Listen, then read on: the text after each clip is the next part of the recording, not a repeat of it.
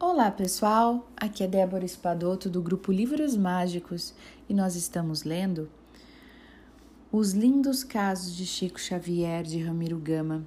Hoje nós vamos ler o caso de número 86.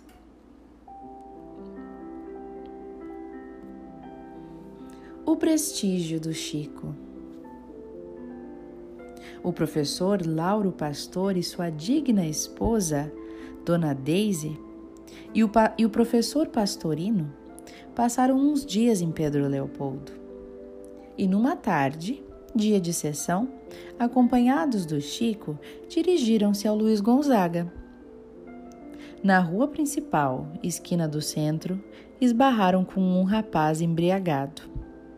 E o Chico, ao vê-lo, pergunta: Como vai, meu amigo? Fique com Deus. Vai também com Deus, Chico, que eu não sei com quem vou.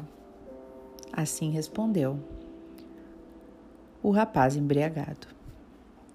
Terminada a sessão, o professor Pastor, sua esposa e o professor Pastorino, agora desacompanhados do Chico, caminhavam para o hotel onde se achavam hospedados, quando vem o mesmo moço, e agora bem pior, xingando a todos os que lhe passavam perto.